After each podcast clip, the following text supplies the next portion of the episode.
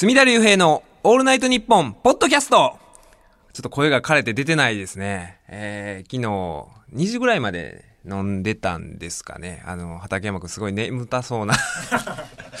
オールナイトニッポン、昨日は何ですか？オールナイトとオールナイトゼロ。ゼロ、連続で。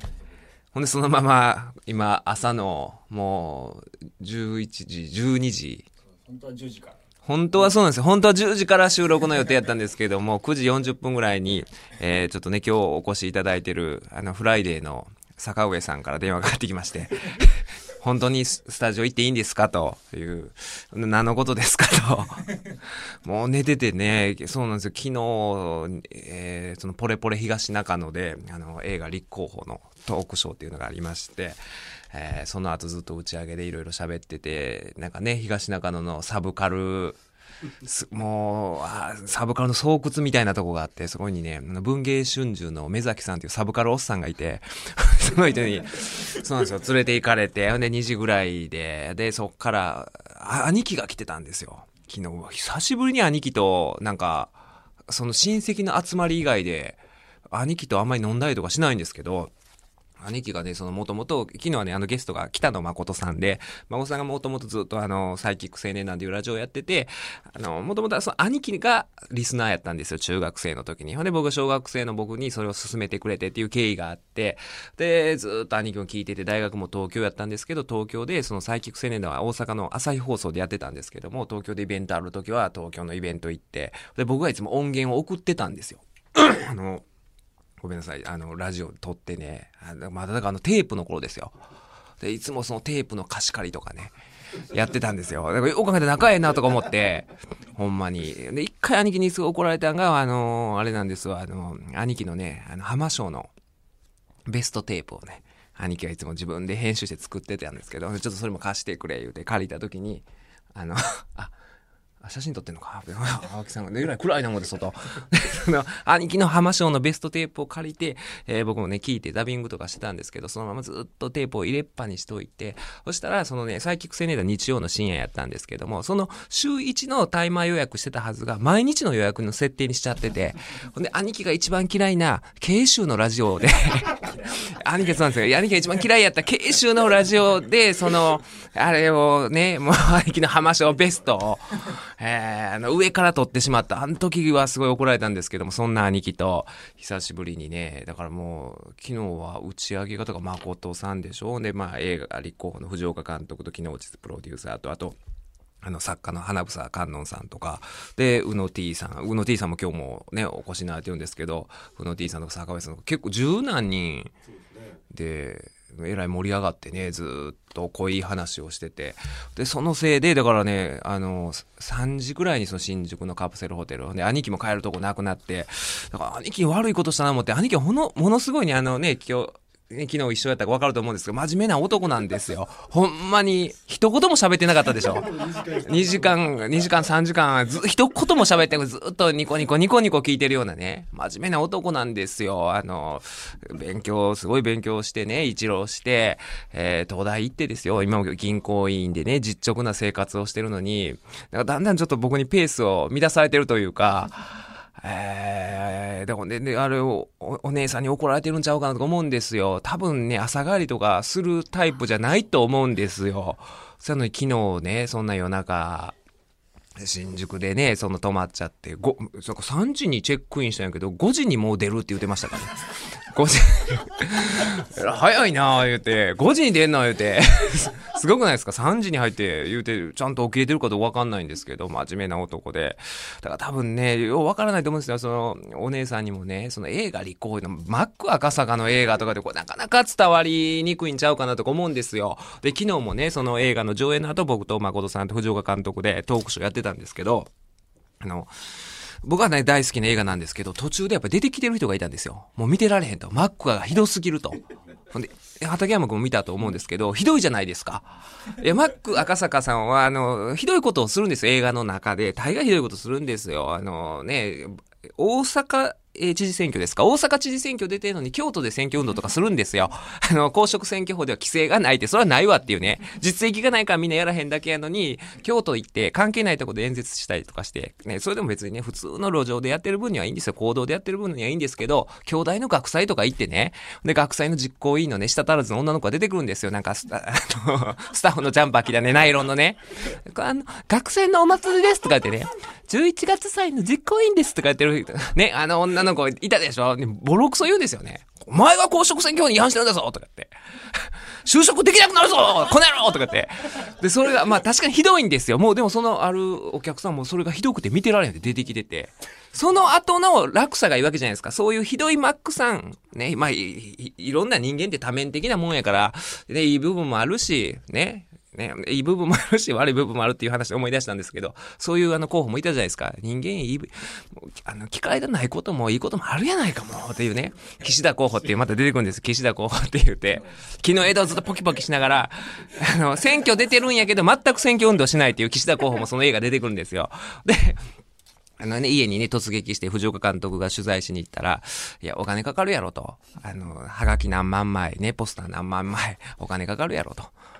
お金かかんなあかんわ、みたいなことね。お金かかるやらへんやらへん言うて。で、みんなが思うのが、なぜじゃあ供託金300万払ってんねやと。ずーっと家に引きこもってね、ポキポキポキポキやって。で、公職のね、あの、候補者として選挙出てるにもかかわらず、もうプライバシーを異常に気にするんですよね。ご家族はって言うた瞬間、プライバシー、プライバシー、プライバシーないわ、もう。プライバシーあるやろ、もう。あんたも聞かれてないこと、嫌なこといろいろあるやろ。いいこと悪いことあるやないか。プライバシー、プライバシー、プライバシーって、ずっとポキポキポキポキやりながらやってるね。あの、人が出てきたりとか。だから、なかなかね、ああいう映画っていうのは、んで、結局、ね、昨日孫さんもおっしゃってましたけど、人間の哀愁というかね、それこそ前も言ったかもしれないんですけども、ダウンタウンの松本人志のコントの世界みたいなね、出てくるじゃないですか。カッパのコントとかで。あの、お父さんがね、あの、虚勢を張ってるんだけれども、子供の前ではお父さんとして振る舞おうとするんだけれども、カッパのお父さんが人間のお父さんにね、頭パコンとしばかれたりとかしてね、っていうような、そういう哀愁ですよ。だから、あるんですよ。僕もね、よくあったんですよ。そのうちのおとんがね、あの、まあ、ずっとサラリーマンだったんですけども、まあ、あの、あの性格が性格ですから、多分ずっと冷や飯を食わされてたような気がするんですよ。ずっとプレジデントばっかり読んでね。あの、いつかプレジデントになってやると。いや、もうでもおかしいんですよ。サラリーマンやのに上司にも年賀状書かないんですよ。来てんのに年賀状返さないようなね。そういう事情やったんですよ。で、もうあまあそういう感じなんやろうなと、でも僕ら子供のために頑張ってくれてるんやろうなとか思ってる時にですね、ある時あれってもうだいぶ前です。もう子供の時ですけども、なんかね、お父さんが出世するとか言って、なんか家でパーティーした記憶があるんですよ。お父さんが出世するんやと、みたいなこと言ってね、なんか役職つくみたいなね。それはうやむやなったことがあったんですよね。あそういう、なんていうかね、あもうそういう経験もあったりとかして、お父さんって子供の前では頑張ってくれてるけど、でも、外ではなんか馬鹿にされたりとかって、それは別に親父だけじゃなくて自分もそういうことあるじゃないですか。だから男って結構ね、そういうのに理解を示せるというか、っていう部分があるんですけど、でも昨日出てきたお客さんは男性なんですけど、これはもう、もう、あの、ひどすぎると。人間としてひどすぎると。言って。ほで、そのね、出てきて、僕はあの、昨日は映画見てなかったんですよ。一昨日は見てたんですけど、昨日は見てなくて、で、そのね、出たとこ、上がったとこで喫煙所みたいなとこあって、そこであの、映画立候補の木之内プロデューサーが、そこでタバコ吸ってはったんですけど、で、そこにそのね、もう見てられへんこんなひどい映画っていう人が出てきて、で、木之内さんも自分と同じ人だと思ったらしくて、映画見ててあまりにもマック赤坂がひどいから耐えられなくなって出てきた人やと思って、ひどい映画ですよねーってこんなしょうもない、こんなクソ映画よう作るわとかって言われたらしくて、いや、これ僕が作ったんですけど、とかって。でもいろんな感性の人がいてね、まあいいと思うんですけど、いやー、だからね、でもね、女性は結構そうやと思うんですよ。多分、うちのね、兄貴のその奥さん、お姉さんとかも、なんかようわからんっていうような、ね、感じだと思うんですよね。昨日も打ち上げでも話してたんですけど、泡沫候補って男しかいないじゃないですか。っていう話をしてて、女性の泡沫候補っていうのが、何でしたっけ？三井？里帆さんとかでね、昔出てはった人がいたんですけど、それ以外いないんちゃうかなっていうような話をしてたりとかして、男の方がなんか夢見がちというか、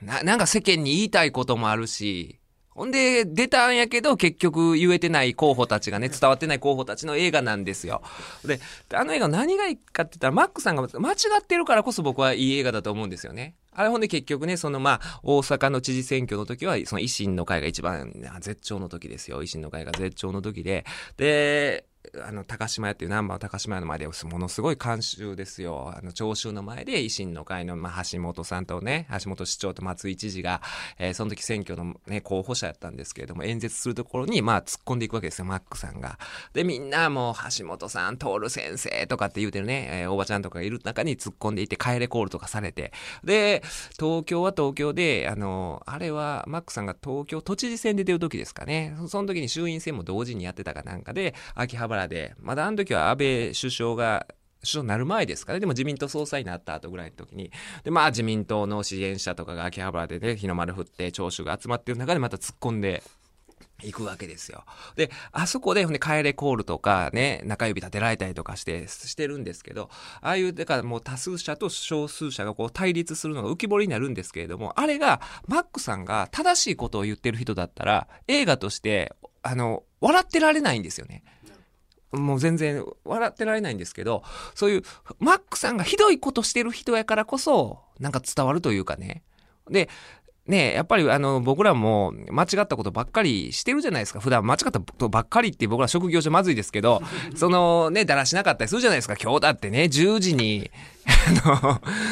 ここ日本放送入り時間10時やのに、僕新宿のカプセルホテルで起きたんが9時40何分ですよ。坂上さんからね、あの、今日ほんまに行っていいんですかって。で、それもね、昨日飲みながら、あの、ちょっと明日収録あるんでっていう話をしてたら、あの、見に行きたいと言って、あ、いいよいいよとか、僕そんな権限もないじゃないですか。日本放送に人入れれるような権限ないんですよ。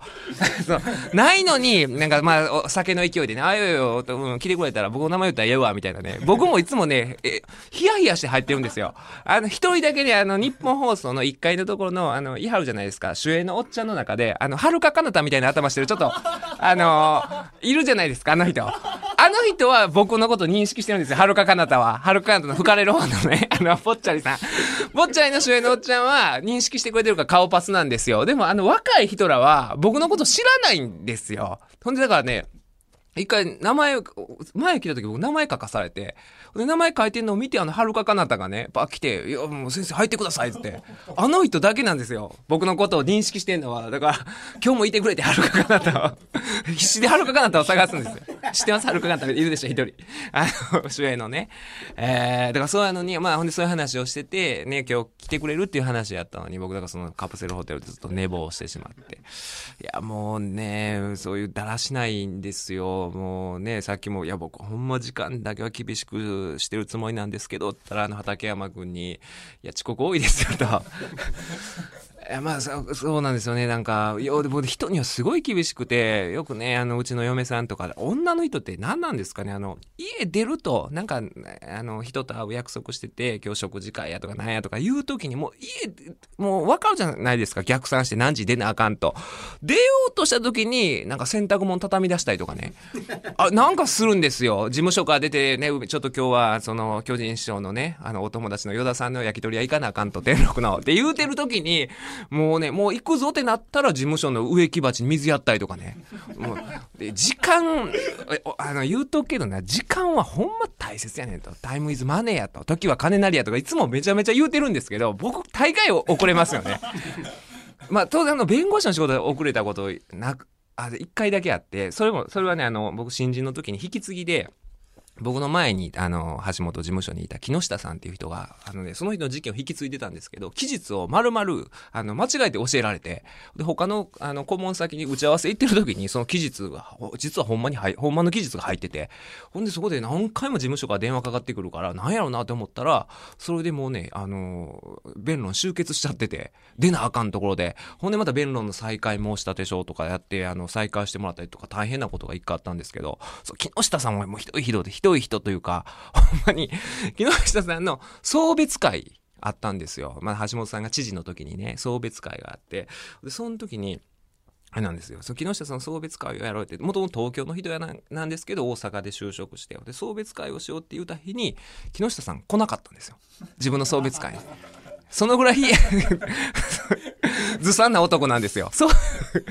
まあ、それもあの、なんか、ななんで来んかったんかななんか不在のまま送別会って行われたことがあって。ただの飲み会になったっていうね、その人が間違えて教えられたぐらいなんですけど、今日は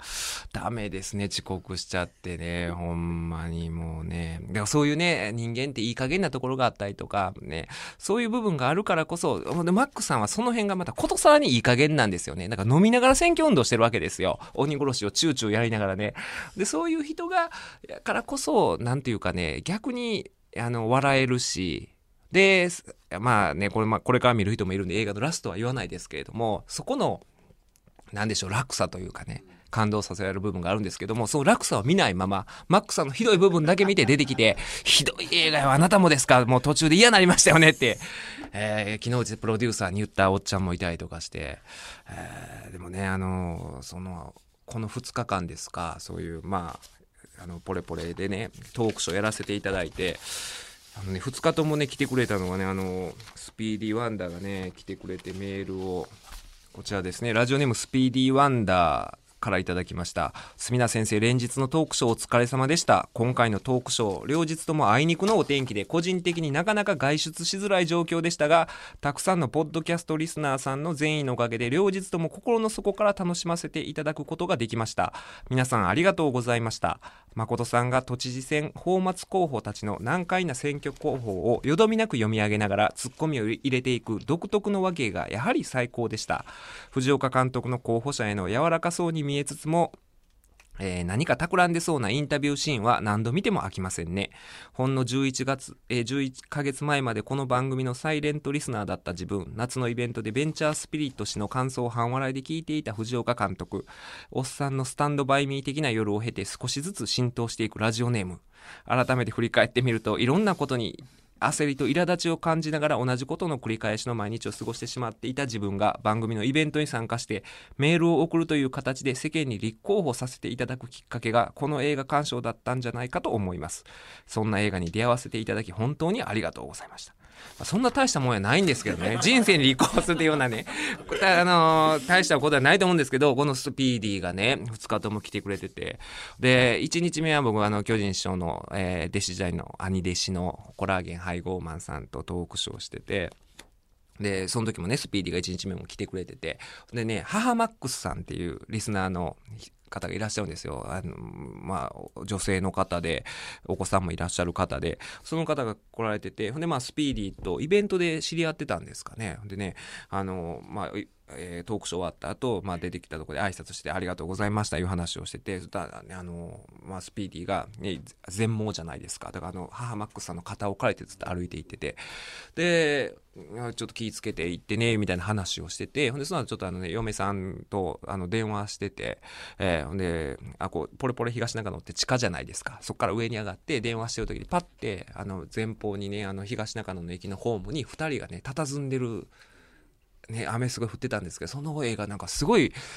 僕、そこ、なんかね、ほろっとしてしまって、その母マックスさんの思いやりというかね、ポッドキャストのリスナーっていう形でのね、つながりなんですけども、その駅まで行ってて、ほんで、ね、あの、スピーディーは大きい男じゃないですか、二人がこうやってバーって佇んでるの見て、ちょっとなんかね、急にジーンとして、なんかこの二日間なんかいろいろそういうね、あの、なんでしょう、あな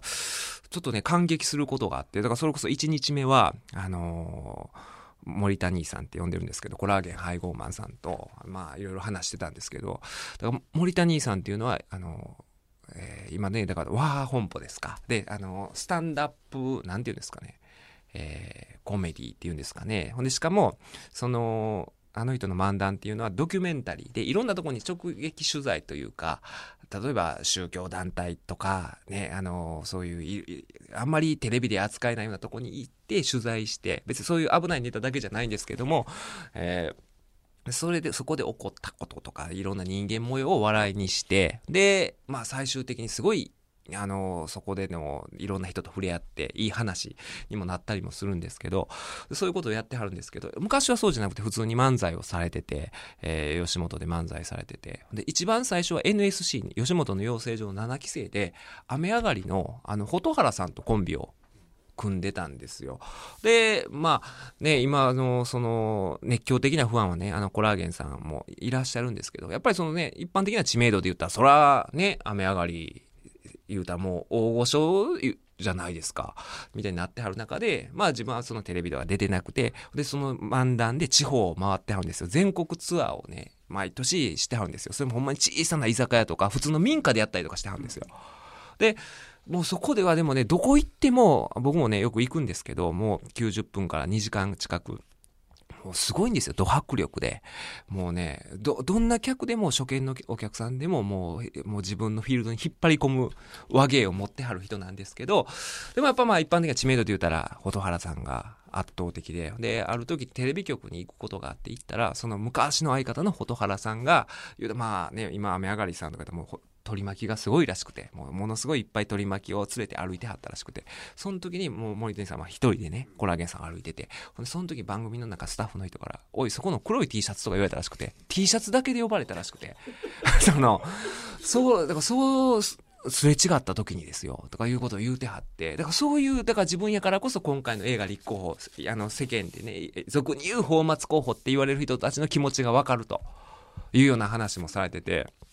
そう考えたら僕もね、同じように弟子ついてて、で、その後司法試験やって、もうそれこそね、あの、だから10年ぐらい勉強してて、は、8回落ちてるわけですよ。で、9回目にやっと受かったとかって、そういうこともあるから、僕もそういうね、もうずっと負け続けてた、負け続け、もうそういう人生だったんで、もう、すごいね、あの、感銘を受けるというかね、感情移入できるんですよね。だからそう考えたら、もしかして挫折とかをしてない人らは、ねあまり、ねしっくりこないのかなと思ったりもするんですけど、いやだからね、ほんでそういうトークショーとかでいろいろ思うところがあって、この20年、だから言うたら僕が18で、そのコラーゲンさん、森谷さん25ぐらいで、で、今そっから20年経ってるわけですよ。で、まさか、ね、こういう形でトークショーできるとは思ってなかったし、いろいろね、ほんで、その次の日の誠さんもそうですよ。ずっと20年間ね、ラジオを聴いてた人なわけですよ。僕はずっと子供の頃が聞いてた人と同じ舞台に上がって、っていうのがね、すごい嬉しくて。で、ね、あの、トークショー終わって、ね、その地上に上がって、駅のホームを見たら、佇んでるわけですよ、スピーディーが。で、僕、こういうね、ポッドキャストをね、これ、よう考えたら何のためにやってるかようわからなくなったりする時もあるわけですよ。地上波復活を目指してとか言うて、目的をどんどんね、見失っていってね、あの、本末転倒になっていって、でもやり続けてるわけじゃないですか。でもやり続けるとそういうふうにね、あの、伝わったりとかして、ね、あの、聞いて喜んでくれる人がいて、そういうイベントになったら来てくれて、で、そのつながりで、そういうね、あの、目の見えないスピーディーをね、ちゃんと肩で、ね、こうやって引っ張ってあげてっていう、そのシーンがすごい美しくてね、えー、なんかね、感動しましたよね。えー、で、でもそのおかげでね、こうやってね、こういうポッドキャストとかやってるおかげで、こうやってね、宇野さんとか、坂上さんとも知り合ってね、もうね、東京来たら最近大概、出張で来たら遊んでるわけですよ。だからうちの嫁さんとかとか、あの、愛人いると思ってるんですよ、僕。東京妻が。で、あの、ほんまにね、飲んだら、ね、ずっともう、あの、夜中まで飲んでるんですけど、だからそ、あのね、その東京妻どころかね、全く僕はすごいなとか思うのが、もう飲んでても昨日もそうですけど、そう、女の人の話とか一切しないんですよ。上岡龍太郎の歴代弟子の名前を言っていくとかね。で、上岡龍太郎さんの弟子もいるんですよ。あの、その飲み会に、細田さんっていうね、放送作家の、その人がものすごいマニアックな演芸マニアで、もう柳田さんですよ。東の柳田さんみたいな人が、えー、人がいるんですよ。とか、もう昨日もその人も一緒で、プロ、昔のプロレスの話とかね、そんなことばっかり言ってて、いや、ほんまにすごいんですよ。一回ね、僕、の、えー、宇野さんと坂上さんとその細田さんと一緒にね、キラーカンの、キラーカンっていうプロレスラーのね、新宿の店に行った時に、あのね、キラーカンの店行ってるんですよ、キラーカン。キラーカンわかります？でかい、あの、元。プロレスラーのキラーカンさんのお店行って、最初ね、うわ、キラーカンさんやとか言ってたんですけど、途中からその園芸の話に夢中になって、で、キラーカンは俺に聞きたいことあるやろみたいな感じで、隣の席座ってたんですけど、キラーカンほったらかしで、メキシコ台風がどうしたとかね、その、昔の大阪の芸人の話とかして、3時間ぐらいずっとほったらかししてて、ずっとほったらかしてたら、キラーカンの方から、坂口誠二さんはね、言うてね、向こうから言ってきたんですよ。裏話教えてあげようかとかって、ひどい話言うてましたよ、キラーカンさん。そんなん言うて飽きまへんで、みたいな話をね、キラーカンも。ほんまにね、そうなんですよ。で、この間もね、その、えー新日本プロレスのね、あのえー人らと飲みに行った時も、その内藤選手っていうね、新日本プロレスが売り出そうとしてるホープがいて、で、で、でも、あのまあ、本人もそういうね、G1 クライマックスっていう一番大きい大会で優勝してるんだけど、いまいち、あのまあ、の、の、伸び悩んでるっていうすごい素晴らしい選手なんですけど、まあ、ファンの支持が得られてないっていうような部分が少しあって、で、本人もそれを気にしてたりとかして、そのね、東京とかの後楽園ホールとか、マニアの集まる会場では結構ブーイングとかを、されたりするような状況があって、どうしていこうみたいな。で、それをね、相談乗ってたんですよね、その、えーよくわかんない。偉そう。僕はそんな、いつもなんか相談乗ってて、こうしたらいいんじゃないですかみたいな話をしててね、僕とか、そのね、坂上さん講談社なんで、講談社の週刊現代の編集長とか、あのポストの記者までいたんですよ。ポ週刊、現代ってポストがそうってあるんですよね、週刊大衆の、とか、そうそうたるそのマスコミ関係者、なぜか僕も混ざって一緒に悩んでたんですけど、その時も内藤選手が、いや、あの、どうしたらいいんですかねみたいな話をしてたら、やっぱりね、プロレスファンっていうのは、そういう会社が押されて、押してる人はあんまり、あの、好まないと。それよりも、なんかね、会社がスポットを当てない選手とかに感情移入していくみたいな話をしてて、昔もそうだったんですよ。今だから内藤先生、内藤選手も押されてるから、そこで支持を得られてない部分あるんですかねみたいな話になって。で、あ、そうですかねとか言って。ほんで、まあ、もともと、えー辿っていったら、例えば武藤刑事も最初に、えー凱旋帰国、遠あの、ね、海外遠征して帰ってきた時は、すごい会社から売り出されてて、その時はあまり支持を得られなかったんですよ。ほんで、長谷博士ね、今国会議員ですけども、そうでした、みたいな話になっていって、でそういや、長谷博士といえば、昔ね、あの、えーワールドプロレスリングのプロレスのじあの中継が、ちょっとね、バラエティ化したことがあったんですよ。ギブアップまで待てないとか言って、あの、視聴率が落ちた時に、ギブアップまで待てないとか言って、あの、山田邦子メインにして、そういうちょっとバラエティ化した時が一瞬あったんですけど、それはそれで、その、今やったらプロレスファンの支持を得られたかもしれないんですけど、その時は結構、真剣に見てるファンが多かったんで、ふざけるなみたいな話になって、そのね、山田邦子と長谷博がね、まだ、えー新人時代の長谷博が、山田邦子がプロレスあんまり知らないから、あの、血流血って血流したら、あれって止まらないもんなんですか？とか言ったら、もう長谷博が怒って、あの、この野郎みたいな。そんなもん止まらないに決まってんだろつまらないこと聞くなこの野郎！とかってマジで怒ったっていう事件があってっていう話どんどんあのそれていくわけですよ。内藤選手ほったらかしで。で山田邦子の話になってほんで山山勝ウインクのあの人今何してますかねとか話になってほんでなんかその週刊誌のどなたかがいやこの間ねああの人は今のあの企画で山田邦子さんにオファー出したらすごい怒られてみたいな話になっててそれ怒るでしょ邦ちゃんにそんなん言うたら。山田邦子はダメですよみたいな話になって内藤選手ポカーンとしててあれ僕の悩みはみたいなね。いやもうだからねもうずっとだからこういうねなんかそういうプロレスの話とか演芸の話とかだからいいですよね。こういうもともと僕ね宇野さんと知り合ったのもそういう SNS というかツイッターとかでしたもんね。ツイッターでラジオとか聞いてくれてて僕もそのラジオよう聞いてたんでもう伝説のハガキ職人なんですよ。年間ね昔学生時代1400通。1年間1400通でしたっけ？年間。1400通メールを採用された男ですか？ら関西のラジオで。もう伝説なんですよ。宇野 T といえば。僕ね自分は年上や思ったんですよ。そのね増田岡田さんとかの MBS でやってたラジオとかでもう昭和の野球ネタばっかりなんですよだから絶対年下や思って8個下や、ね、年上や思って8個も下で、坂上さんもね、8個下やのに、ものすごい詳しいんですよ、その昔のこととか。だからすね、ほんでそういうね、SNS のいい使い方ですよね。そういう、あの、同じ趣味の嗜好の人で。だからほんまに妻に愛人いるんやないかと疑われるぐらいいつもあってね。もう夜中まで。ほんで、男同士で大概ね、なんか途中から、じゃあちょっと、あの、女の人のいる店行こうかとかなるじゃないですか。もう誰も言わないんですよ、そんなこと。そんなことよりも、あの、声ぴょんの、もっとないんですか？フライデーやったら声ぴょんの、みたいなね。いや、そういう、なかなかね、だからやっぱり、今ね、こう聞いてる高校生とかで、ね、そういう、ね受験勉強とかで悩んでる人もいるかもしれないですけど、な、なかなかおっさんになると楽しいことありますよね、いろいろね。えー、っていうような形で。なんかね、えー今週は、ちょっとね、さっきのあの、面白い記事をね、見つけてくれたんですよ、この、えーこれびっくりします。これ6月5日ですか？6月5日の毎日新聞の記事なんですけども、これ読者の投稿ですかね。これすごいですよ、読者投稿の、えー読んでみますけれども、息子よっていう題で、えー 表題なんですけども、How to Safer Sex 約安訳ですね。訳する、えー訳安全な性交渉の方法。というパンフレットを手にかざしこれでコンドームの使い方が分かったぞと意気揚々と学校から帰宅した息子これ主婦59歳の投稿なんですけども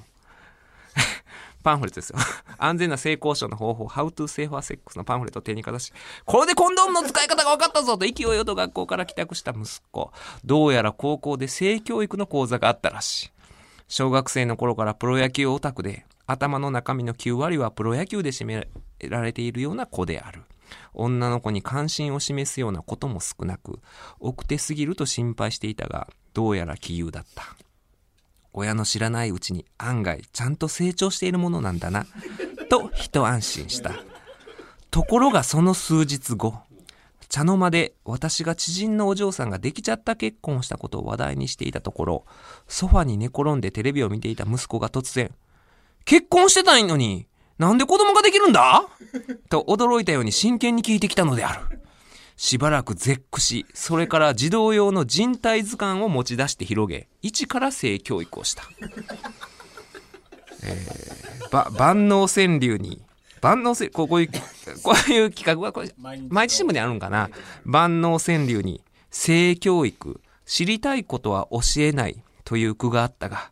それにしても一番肝心なことが伝わっていない性教育とは何なのか？と疑問に思いつつ、いやいや、うちの子だけに伝わらなかったのかもしれないとも思うのだった。これは後者ですね。うちの子供だけに伝わらなかったように思いますね。高校生でしょ？これすごくないですかこれ？高校生が学校で性教育の授業があって、How to Safer Sex 安全な性交渉の方法っていうパンフレットもらって、手にかざしながらですよ。家入るやいなや。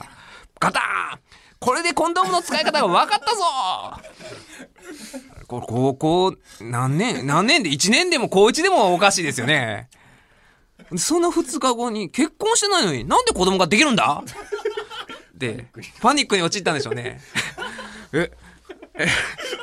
これね、あの、昔誰かがなんか言ってましたよね。あの、アフリカでね、あの、そういう子供がいっぱいね、できて、なかなか、あの、そういう貧しい国で、ちゃんと避妊をしましょうっていう、えーことを教えに、あの、他の国の人がね、教えに行ってはったらしいんです。ボランティアで教えに行ってて、で、コンドームの付け方とかの講習とかして、その時に教えのね、あの、自分のね、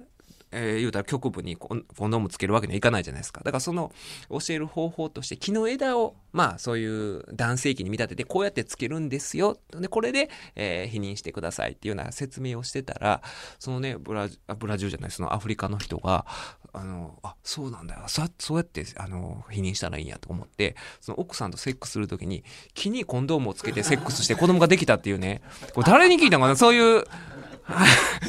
そういう話があるんですよ。そういう小話が。えー、それに近いものがありますよね。これはでも純粋ですよね。ピュアというか、だからこれはこれでね、あの、子供に性的なことって聞かれたらどうしようって僕子供もいないのに思うんですけど、でもこれはこれでちょっとね、不安になりますよね。僕もね、親戚のいとこの子供のケンちゃんっていうね、僕のあの結婚式でめちゃめちゃ歌うまかった、いたじゃないですか。あの森重の三味線の後に、それを全て書き消した男が、僕の親戚のケンちゃんっていうのが、ケンちゃんがまだ未だにお母さんとお風呂入ってるらしくて、もう中学生なんですよ。だからもうねえ。だからそれが、今ね、あの、親戚の集まり聞いたら、いや、ケンちゃん、それはもうあかんで、とか言ってますけど、もしそれが高校生になったらね、ちょっと怖くなるでしょ。注意もできなくなるでしょ。ケンちゃん高2でお母さんとお風呂入ってたら、大学2年生でお母さんとお風呂入ってたりとか、この子は、これね、青木さんのね、歩夢くんとかもね、ぐらいの年やったらまだわかると思うんですけど、で、このお母さんがね、この、ちょっと教育のせいにしてる部分がね、面白いですよね。一番肝心なことが伝わっていない性教育とは何なのか。みたいなね。ちょっと社会に一石を投じてるみたいなね。いや、これこの子だけですよ。小学生の頃からプロ野球オタクで、頭の中身の9割はプロ野球。9割プレー9割はプロ野球で、1割コンドームで、結婚したのになんで子供ができるんだってことは、その子供ができるっていう出産の、妊娠出産のメカニズムが全く分かってないわけでしょで、人体図鑑を持ち出して広げ、一から、人体図鑑ね、児童用の人体図鑑。それもよくわかんないですよね。この、え、だから、そうですよね。で適度に興味を持つの方がね、これ、この感じだと、だから多分、マスターベーションもしてないんじゃないですか。やっぱりね、年齢に応じて、だからね、昨日ね、あの、飲み会で一言も喋らなかった、あんだけ寡黙な兄貴でも、やっぱり、こ、この時とかすごかったですよ、威嚇臭くて、ほんまに。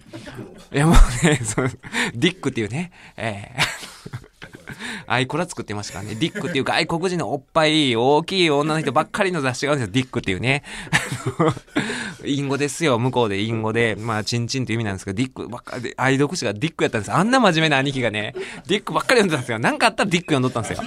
あの、そうそうそう。ほんで、あの兄貴が、その、小川のり子って言ったじゃないですか。せ清純な感じの。あの、小川のり子の顔で、ディックの体でコラージュを作ってたんですよ。アンバランスなね。あ和洋折衷が過ぎますよ、それ。バランス悪いの作ってたんですよ。あんなも寡黙な男がですよ。えー、だからそのぐらいね、適度にやっぱり性的なことってね、子供はできたら興味持ってほしいと思うんですけど、学校で教えない学校で、じゃあ、これはこん、妊娠のメカニズムがわからんのに、コンドームの使い方っていうのは、だから結局、そのなんでしょう、あの、コンドームというものが、キャッチするということだけを分かっているってことでしょ？その、もう、付け方、まさしくだから付け方っていうことだけちゃいます？コンドームの付け方とか、静止溜まりのところに溜まるとか、なぜコンドームをつけるのかっていうとこ分かってないわけですよ。コンドームの使い方が分かったぞ、だから。なぜ使うかは分からないぞっていう。だから結婚してないのになんで子供ができるんだ？高校生の息子の間ショックですよね。これは面白いな。主婦59歳。えーでも、いい親子関係でありますね。こういう話ができるっていうのは。うん。い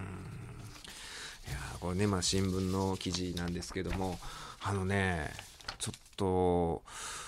このポッドキャストね、長いこと続けてたね、そういうスピーディーと母マックスさんの美しい光景が見られたりとか、いいこともあるなとか言ってたんですけど、やっぱりね、徐々に浸透してるなっていうのが、あの、僕の中でありまして、あのね、それは何かと言いますと、あの、おそらくね、このポッドキャストを聞いてるんじゃないかなと。トースポが、トースポの記者が聞いてるんじゃなかろうかなと思うんですよね。あの、トースポが B 級エロ事件報道に関してすごいっていうような話、よくしてるじゃないですか。常日頃からいつもね、トースポをニュースソースとして私話してるんですけれども、トースポの何がすごいっていうことで僕いつも言うてるのが、えー、まずはですね、だからこの、なんでしょう、言うたらそのフェティシズムですよね。フェティシズムに対する理解がすごいと。ね、普通は、その前もありました、ビニールフェチ男逮捕された時も、なんか、もうちょっとね、茶化したような感じでビニール、ね、体にビニールを巻くために、えービニールハウスのビニールを切り取った男が逮捕されたというような、ね、えー話が載ってたりとかして、全然その、なんでしょう、その、ビニールフェチ男とは何なのかってことに普通の新聞はね言及してないのにこの、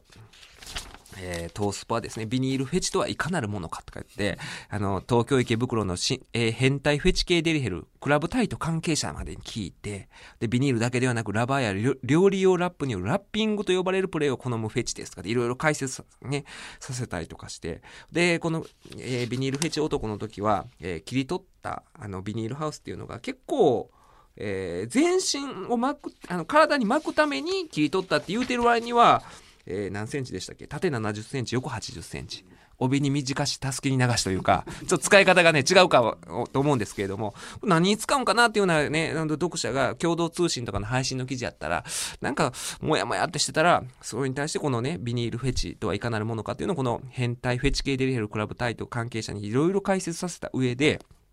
ね、切り取ったビニールの大きさでは体中をぐるぐる巻きするには足りない。えーしかし正規をくるんでオナニーする場合には十二分だ、みたいなね。ビニールオナニーの可能性を示唆したりとかして、他のとこは一切触れてたのに、そこまでそのフェティシズムに対する理解を示してたりとか、で、その時も、これね、奈良県の事件やったんですけど、奈良県の天理市で事件やったんですけども、天理署、奈良県警の天理署の幹部にまで取材をして、ビニールオナニーの可能性について、天理署幹部は、それはあるかもしれない。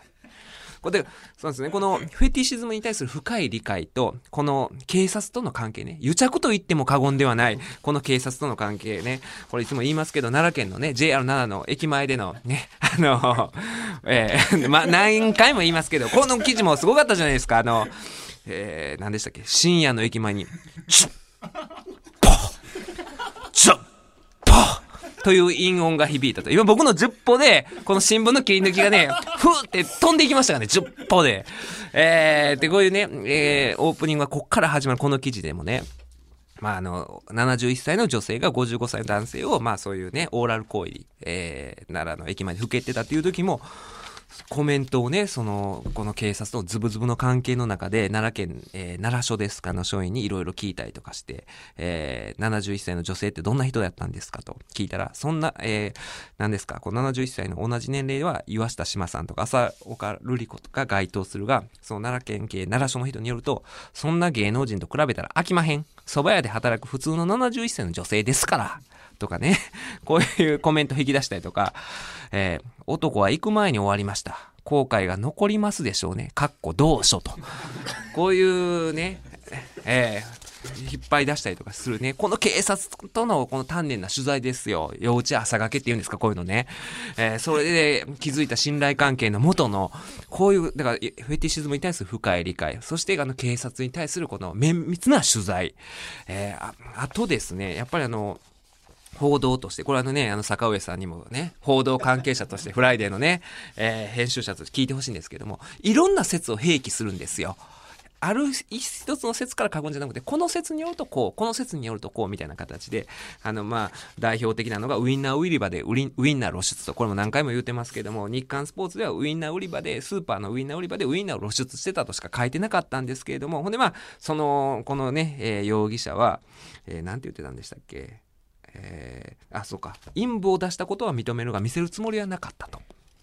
えーコメントしてて、ね、それに対してそのコメントの、まあ、供述の、えー意味ですよね。については何も言及してなくて、ウインナー売り場でウインナー露出としか日刊スポーツは書いてなかったのに、これに対してこのトースポは同じ、この事件について、まず考えられるのは姉妹忘れ説だとか。で姉妹忘れ説からの帰結を書いて、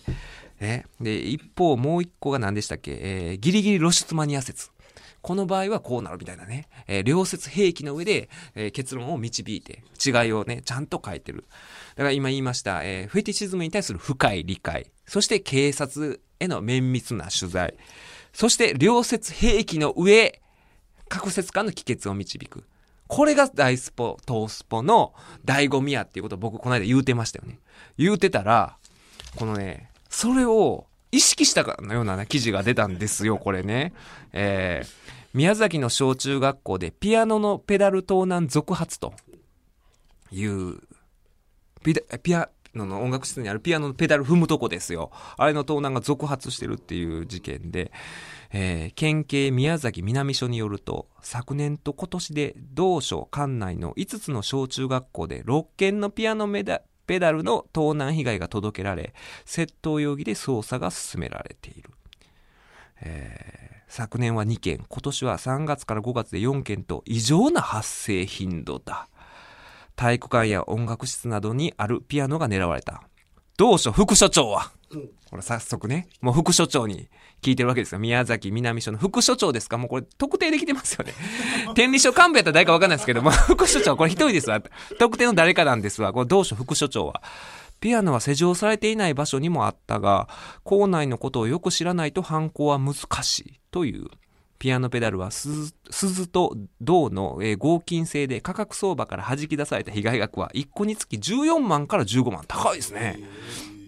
だが売却目的かというと違うようだ。珍しい品だけに足がつきやすいというのだ。なるほど。副所、副所長、また出てきました。副所長。これポイントですよ。この警察とのね、幼稚朝がけで築いた信頼関係。副所長は、金目的ではない。ペダルだけを盗むという固い意志が感じられる。昨年は3月下旬で、今年は3月から5月。春という季節ものかもしれない。いや、フェチということもあるやろな、と見ている。もう友達でしょこれあるやろなって 見ている。これ警察とのこの信頼関係がまずあありました。ピアノのペダルフェチ。犯人は一体どんな人物なのか。東京池袋の、池袋の、老舗変態フェチ風俗、クラブタイト関係者は、複数の可能性があると指摘すると。また出てきました、クラブタイト。えー、変態フェチ、変態フェチ風俗クラブタイト関係者って前は書いてたんですけど、そこに老舗が加わりました。今回の記事は、東京池袋の老舗変態フェチ風俗クラブタイト関係者は複数の可能性があると指摘。まず単、まずは単なる嫌がらせ説。また出ました。えーこのフェティシズムに対する深い理解と良説兵器ですよ。単なる嫌がらせ説。ペダルがないと演奏ができなくなって先生も困ってしまう。先生を困らせることに興奮するタイプの犯人なのかもしれない。美人女教師を困らせるフェチの犯行という可能性だ。有力な仮説が、ペダル自己投影説だ。っていうもう一つの説。有力な仮説かどうかが全然、全然有力じゃないと思うんですけど、有力な仮説がもう一方、ペダル自己投影説だ。えー前出関係者。まあ当然あの、えー老舗変態フェチ風俗クラブタイト関係者ということなんですけれども、フェチの世界にインセクトクラッシュというカテゴリーがあります。文字通り、えー虫を踏み潰すこと。女性にアリなどを踏んづけてもらうんです。男性はアリの気持ちになって待っていますから、こんな強くて美しい女性に踏みつけられてやられちゃったと興奮するわけです。と指摘。踏みつけられるペダルが自分だから欲しいというわけだ。ノーマルなものには理解しがたいディープな世界だ。クラッシュという分野もあって、同じく女性にショートケーキなど非生物をグリグリ踏み潰してもらって喜ぶフェチです。今回の事件の犯人は、ペダルに自分を投影していると推測されます。犯人は生徒にとって綺麗で強い女性教師がピアノを演奏してペダルを踏みつけている様子を想像しながらペダルを見てオナニーしているのでしょう。M 男性が女王様に踏まれたり、靴を舐めたりする精神と似ている。目撃情報や防犯カメラなどの映像は残っていないという。逮捕はなかなか難しい。工夫しないといけないね。と副所長は研究を見据えて話していると。これ完全にね、多分聞いてるんちゃいます？ポイントポイントを僕が、ここが素晴らしいと言ったところ、すべてまとめた記事になってるんですよね。この大阪スポーツ、東京スポーツの記事なんですけれども。えーこれ理想の記事でしょ？僕が、僕がトースポに求めてる、教科書のような教科書のような本当にね、ちゃんと綿密な警察関係者からの取材を経て、ね、かつ、そういうフェチの専門家にもフェチチズムに対する理解のある人からちゃんと取材した上で、複数の説を併記して、そこからの帰結を導くという、嫌がらせ説とペダル自己投影説。ペダル自己投影説ほんまかなこれ単にね、金目的やったら面白いんですけどね。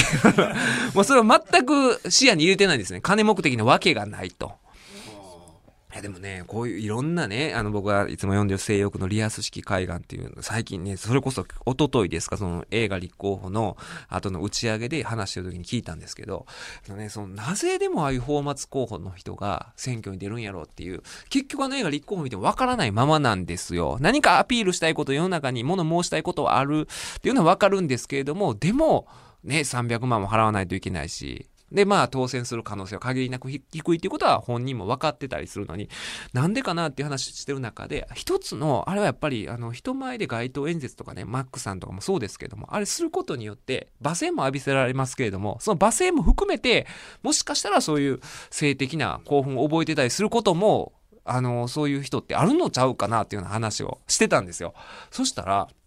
なんかそういうね、だから M 的な要素の一つの発言として、そういう、まあ言ったら選挙プレーというか、立候補していろいろああでもないこうでもないとか、あれ、金かかるで300万のプレーで、300万の値打ちありましたろって言うんですよ、その、高橋候補っていうのがね、その、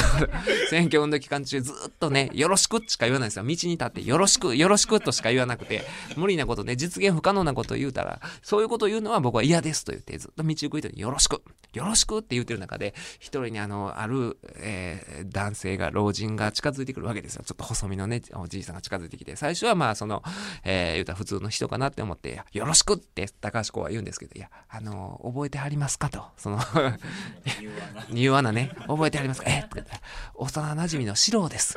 四郎ちゃん言うてね、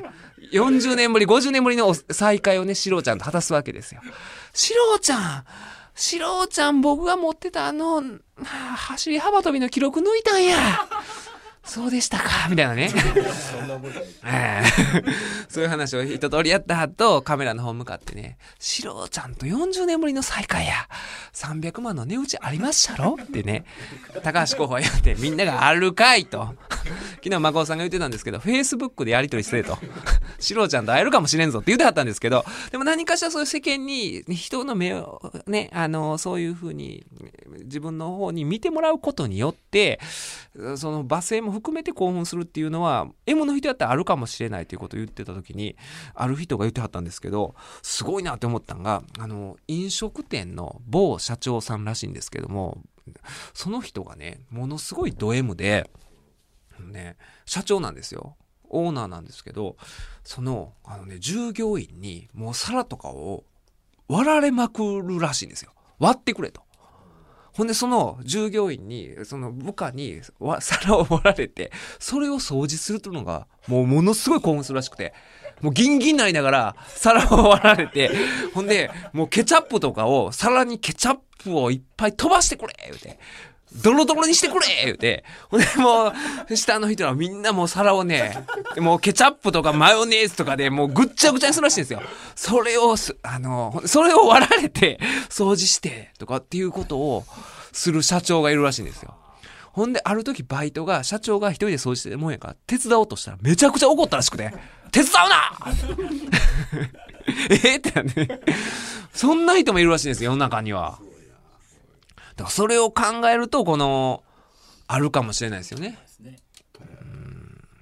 トースポの記者僕知り合いなんであ、聞いてみますえ、知り合いですか？この人、塚田さん。同じ年のあ、同い年の。あ、ちょっと、これは、ほんまにでもね、僕そのね、あの、博士のメルマ旬報でもこのことを、あの、トースポが素晴らしいってことを書いてたんです。もしかしたらそっちを読んでるのか、あまりにも僕が言ってたポイントを、そのまま、トースポの教科書ですよ、これ。えー、素晴らしいなとか思ったりとかして。トースポのエース記者ですねエース記記者ですか？塚田さん。あ、だからまあ、ね、僕はもともとトースポを読んで、トースポとはこういうもんや、素晴らしいって言ってたんで、ね、言うたらおかしいですね。僕の聞いてやってるんじゃなくて、実践してるだけかもしれないですけども、あまりにもね、これ、えートースポイズム爆発してるなと。いう話なんですけれども、イズムで言うとね、あの、猪木さんですよ。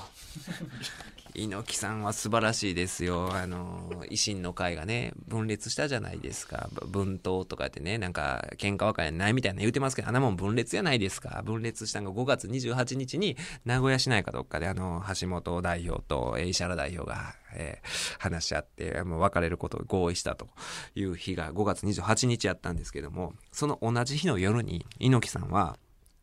宮戸優子っていうね、あの、畠山があのプロレス、ね、あんま詳しくないからあんま知らないと思うんですけども、宮戸優子っていうね、えークリス松村みたいな顔したね、あの、元プロレスラーがいるんですよ。あの、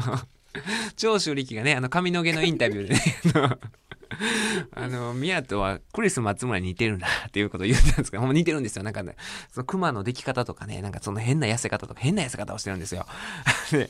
その宮戸優子がやってるジムの15周年かなんかのパーティーがあって、で、それにあの、ダニー・ホッジっていう伝説のレジェンドレスラーなんですよ。超人って言われたジュニアヘビー級なんですけども、握力がすごくて、このリンゴをね、もう握りつぶすんですよ。もうそれでジュースをね、自分のあの手で握力でジュースを作ってしまうっていうと、このダニー・ホッジもおじいちゃんなんですけれども、久しぶりに日本に来て、で、そのパーティーがあったんですけれども、そこにアントニオ猪木も来賓できて、で、維新の会、今、維新の会所属の参議院じゃないですか。で、ね、分裂した日に、まあ、このパーティーに参加して、乾杯の温度はもちろん猪木さん、もうプロレス界のもうスーパースターですから、猪木さんやったんですけれども、その時の乾杯の挨拶っていうのが、これあのね、えニュースソースは、えー週刊プロレスの最新号の、ボーイズ・ウィル・ビー・ボーイズ、ボーイズはボーイズっていうね、斎藤文彦っていうね、ライターがいるんですよ。えーその人の記事なんですけども、乾杯の温度ですよ、猪木さんが。えー東京と大阪で維新の会が分裂した。ざまみろって。すごくないですか？これが猪木イズムなんですよね。ざまあみろってね。でも猪木さんがね、怒るのもわかるんですよ。えー猪木さんもね、あのもともとこの維新の会入った時に、あの、石原さんが引っ張ってきたんですけども、橋本さん、大阪陣営はすごい拒絶してて、ほんで、ね、参院選出てる時も猪木さんを受け入れなかったんですよ。あんまり応援演説も来るなぐらいの勢いで、で、猪木さんのパフォーマンスね、あの、ダーやったりとか、闘魂ビンタとか、赤いマフラーすら巻いてくるなと。言われて、もう全てを猪木さんは奪われたわけですよ。本当にモハメッド・アリとやった時の。モハメッド・アリとやって、いろんな技、ルールで縛られて、アリキックね、寝転がって、アリのふくらはぎを蹴るしかなかったみたいな状態で選挙運動を戦わざるを得なくなったんですよ。橋本さんが拒絶したから。持ち味を全部ね。だから橋本さんは全然プロレスね、直撃する世代であるはずやのにそういうの全然通ってなくて、猪木さんのありがたみが分かってなかったんですよ。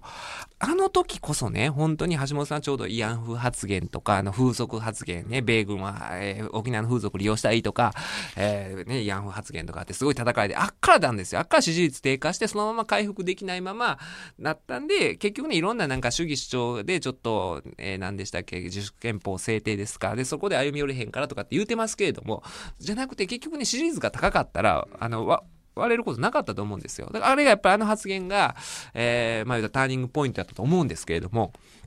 だからちょうどあのタイミングで猪木さんが立候補したから、あの時にね、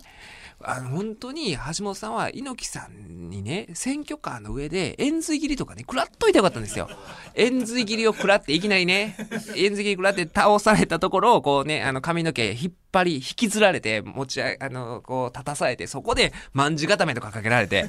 橋本さんがボロボロにされてたら、みそぎになってたと思うんですよ。もともとだか、いや、なってますよ、なってますよ。もともとほんまにね、あの、猪木さんはスポーツ平和というとか出てきて、で消費税に円髄切りで、消費税がアップアップするときですかね、消費税に円髄切り、国会に卍固めっていう公約だけで当選したんですよ。だからほんまに、だから慰安婦発言に卍固めとか、そういう風俗発言に円髄切りとかっていうような形で選挙カーでボッコボコにされといたらね、大阪のおばちゃんとか単純ですから、もう猪木さんか、もうやめてあげてと、橋本さんかわいそうやからやめてあげて、もう嫌やないかってみそぎになってたと思うんですよね。えーあそう、だから猪木さん自身もね、かつて、これもね、あの、今週の週プロがニュースソースなんですけれども、もともと猪木さんも不倫騒動があったんですけれども、その時も猪木はみそぎをしたんですよ。あれはね、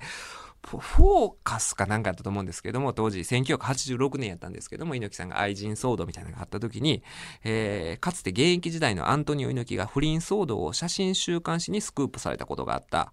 猪木は丸坊主になって、当時開催中の IWGP 公式リーグ戦で坂口征二と対戦。アトミックドロップから急所トップロープに打ち付けられた挙句に敗北。結果的にそれが猪木のみそぎを連想させたっていう。どんな業界やっていうね。だからあの、そそセックススキャンダルやから、その急所を打たれて、のたうち回ることによってみそぎになったっていう。アトミックドロップアトミック、えーアトミックドロップってね、普通はこの尾骶骨を、えー膝でガーンってやるんですけども、それをトップロープで急所打ち付けられた猪木が、ほんでのたうち回って、それがみそぎになったと。すごいいい業界ですよね。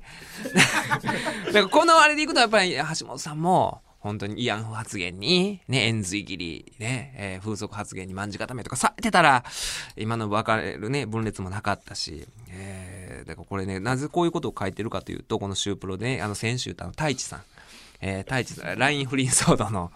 太一選手っていうのがいて、で、そのことをね、この、なかなかプロレスって面白い業界だと思うが、この関東の、ね、編集長がいろいろね、その時の、え1週間の時事的なことを切るわけですけれども、まずこの LINE 不倫についてこれ2ページ使って いろいろ言ってるんですけど、プロレスに対する全然フォローになってないんですよ。太一さんに対するフォローにもなってないし。ね、もういろいろ書いてあるんですけども、本当に怖いのは世間そのものが大騒ぎして太一が、の将来が奪われてしまうことであると。えーこの後のね、これ記事がいかがなものかと思うんですけども、佐藤編集長が、効か不幸か、プロレスというジャンルはそこまで世の中に認知されているわけではない。少なくとも一般紙やテレビが太一を大々的なバッシングを、えー、太一が大々的なバッシングを受けることはないだろうと。みんなプロレスに興味ないから、ラインフリーなんて騒がんと。そんな守り方ないでしょ。これはプロレスを守ってんのかけなしてんのかわからんと僕ちょっとこれ怒りを感じてて。プロレスなんて誰も興味ないんやから、太一の不倫なんてぐらいのね。だからそう考えて猪木さんがセンスがあるのが、その、えープロレスラーのね、高田信彦さんが、えープライドっていうね、言うたまあ、ガチンコの勝負出て行って、で、ヒクソン・グレイシーですよ。400戦無敗の男と言われたヒクソン・グレイシーと勝負をして、もう一瞬で負けちゃったわけですよ。腕ひしぎ逆銃でタップして負けた時に。で、いろいろね、みんなね、プロレス業界の人はフォローしたんですよ。ちょっと練習期間が短かったとか、えーちょっと、もうちょっと総合格闘技のトレーニングをしてたら、高田さんはほんまは強いからって、道場での高田の強さはほんまあんなもんやないとか言うてる中で、猪木だけ、猪木の弟子なわけですよ、高田信彦は。なんて言うたかというと、よりによって一番弱いやつが出ていきやがったって言って、そそういう逆説的に言うことによってプロレスを守るんですよ。あいつは一番弱いやつやと。っていうようなことを言うてね。だからそうなんですよ。だからこそ橋本さんもね、もう、ボッコボコにされてね、ボッコボコに 選挙官の上で、よかったんかなと思うんですけども、でもね、太一選手も幸いにもね、あの、小枝さんからのね、あの、多分小枝さんからのメッセージだと思うんですけども、あれもあって、あの、今ちゃんと頑張って、あの、リーグ戦に参加されてるんでよかったんですけど、いや、太一さんもね、あの、すごく、あの、LINE のね、えー前、前回 LINE の記事にはね、言及しなかったんですけど、ほんまにね、これね、あの、畠山君プロレスのことをあんまり知らないんですけど、ものすごいね、ほんまに芸の細かいレスラーなんですよ。すごい芸が細かいというか、あのよくサッカーでね、あの、ボール持ってへん時の動きがいいとか言うじゃないですか。まさしく太一さんっていうのは、それこそあの、リングに上がってない時の動きがいいんですよ。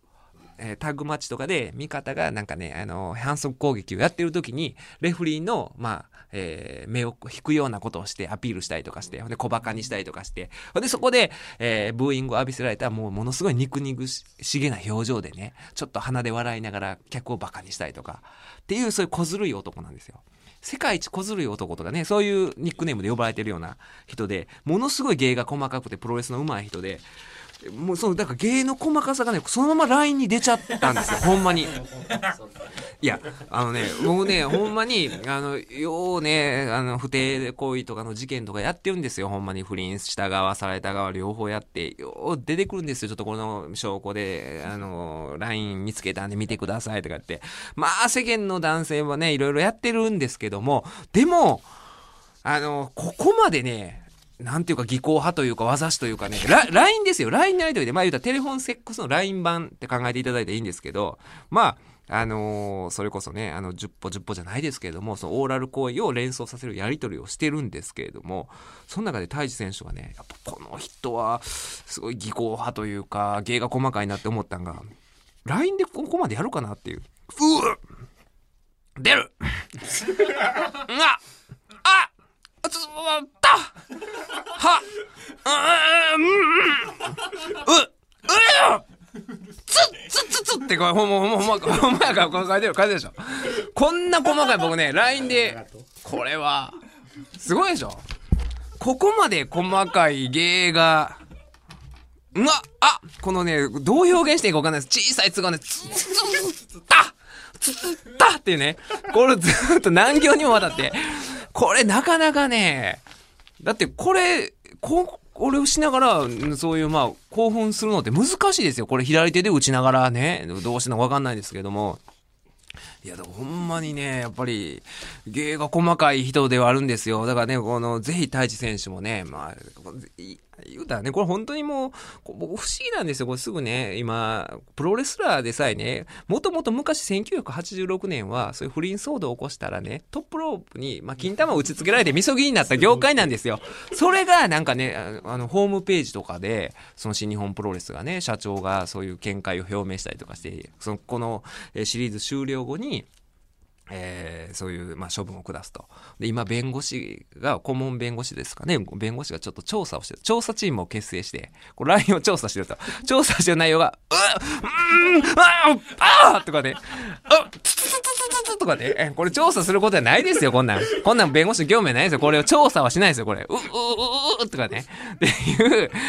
でもうなんかもうちょっと寛容でいいんちゃうかなって。当然この女性との関係の問題、あるいは太一選手の奥さんとの問題とかっていうのは民法上不法行為とかでね、まあもし誰かが訴えるんであればそういう、もしかしたらこのね、こういうことを漏らしてること自体がプライバシー侵害にもなるしというような問題はあったとしても、あくまでその三者の問題なわけですよ。